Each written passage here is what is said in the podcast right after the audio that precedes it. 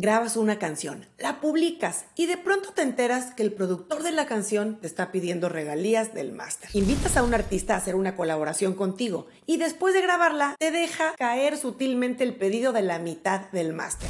Escribes una canción en coautoría con un colega, la publicas y oh sorpresa, además de pedir un porcentaje de autoría, también te pide regalías del máster. Estos ejemplos y otros más que me llegan todos los días son noticias que les caen a los artistas como balde de agua fría, porque generalmente son cosas que no se hablan en su momento o incluso no se sabe cómo abordar el tema.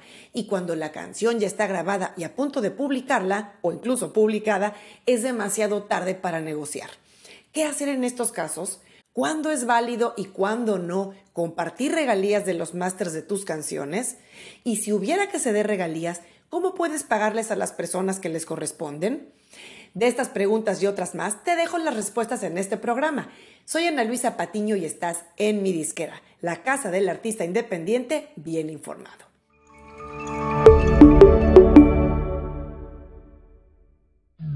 En el mundo de los artistas independientes, la inmensa mayoría de las veces el mismo artista o grupo va a ser el dueño de las grabaciones o másters que publica.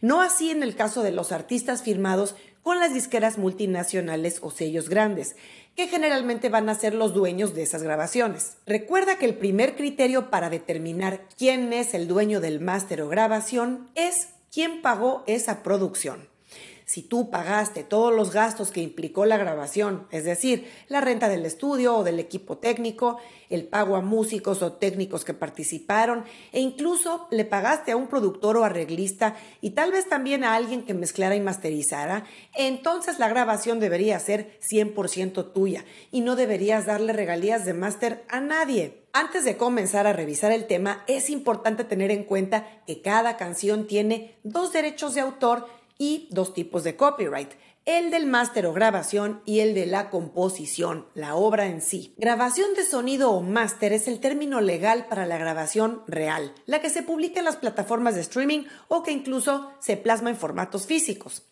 Composición se refiere, como su nombre lo indica, a la composición subyacente de ese track, a la parte autoral de la canción. Ambos tipos de copyright generan regalías distintas. La composición va a generar regalías autorales para los compositores o autores involucrados, que no son necesariamente los mismos dueños de la grabación o máster. Y los autores deberán estar inscritos tanto en una sociedad autoral o pro en Estados Unidos y en un servicio de administración editorial o publishing para poder cobrar así todas sus regalías correspondientes. Estas no salen de tu bolsa como dueño del máster o grabación, eso es importante. Pero como en este video nos vamos a enfocar únicamente en las regalías del máster, vamos a dejar atrás el tema de los autores y vamos al que nos ocupa hoy. ¿En qué casos aplica que el artista o dueño del track ceda un porcentaje de regalía del máster al productor? Todo va a depender del tipo de acuerdo o contrato que se tenga con el productor o la productora.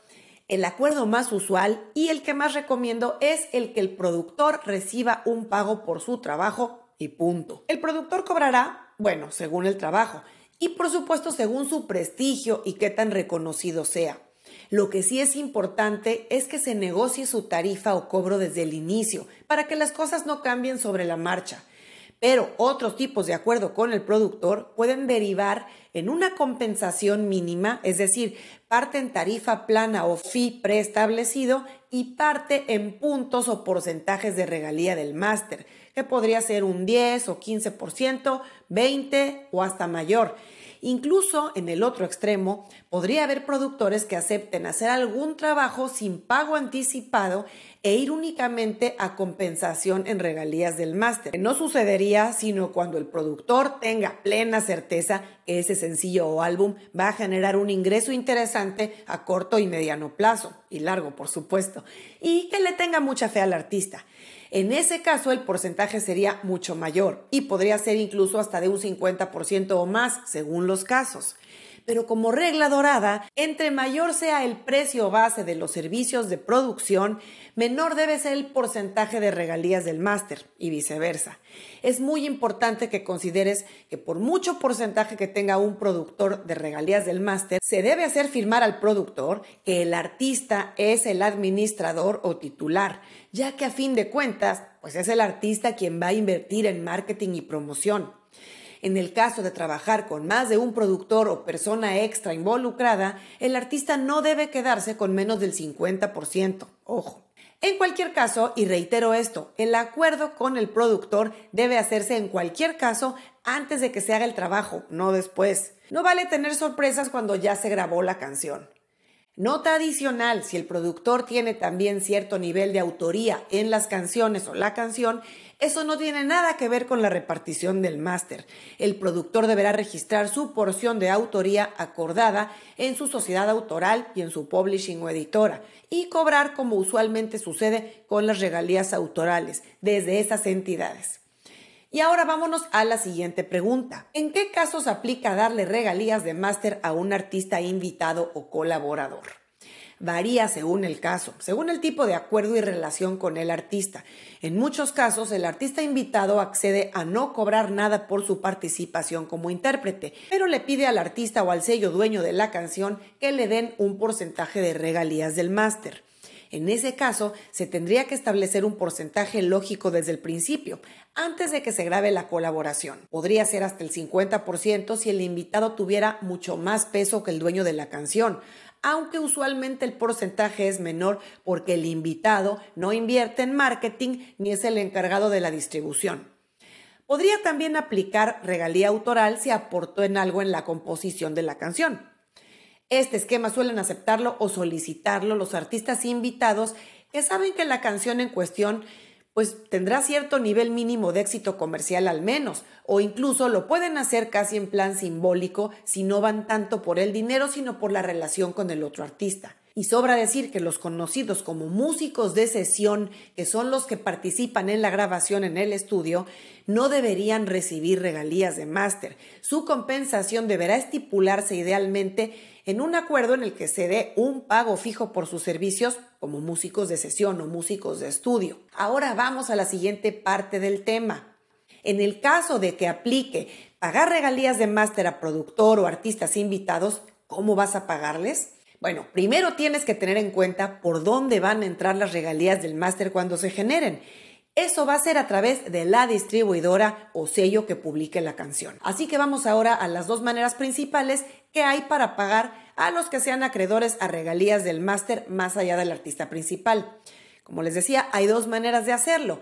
La primera es a través de una distribuidora que maneje el llamado royalty split o división de regalías. Las distribuidoras que ofrecen este servicio permitirán, cuando programes la canción, establecer quién deberá recibir regalías derivadas de la misma y en qué porcentaje. Este esquema es muy conveniente porque evita que el artista dueño del máster tenga que estar pendiente de hacer pagos manuales a la gente que le toque. A estos productores o invitados les tocará recibir las regalías de forma directa sin que el dinero pase por manos del artista dueño del máster.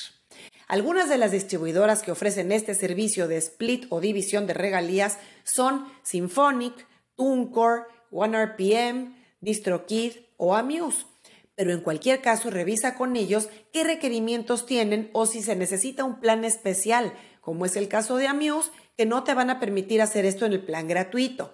Y la otra forma de pagar regalías del máster es, en el caso de que tu distribuidora no ofrezca el split o división de regalías, pues tendrás que hacerlo de forma directa. En este caso se deberá hacer un acuerdo o contrato en el que el artista que reciba las regalías o el sello presentará un estado de cuenta y se comprometerá a pagar su parte a todos los que les corresponde según el porcentaje acordado, que debería ser sobre el ingreso neto recibido y no sobre el bruto. Se tendría que estipular también en cada caso cada cuánto tiempo se van a presentar estos estados de cuentas y liquidaciones de regalías. Suele ser cada tres meses como mínimo, porque mensualmente resulta muy complicado. Así que ya sabes, la próxima vez que te enfrentes a este dilema de que si debes o no pagar regalías del máster a alguien, regresa a este video y repasa los detalles.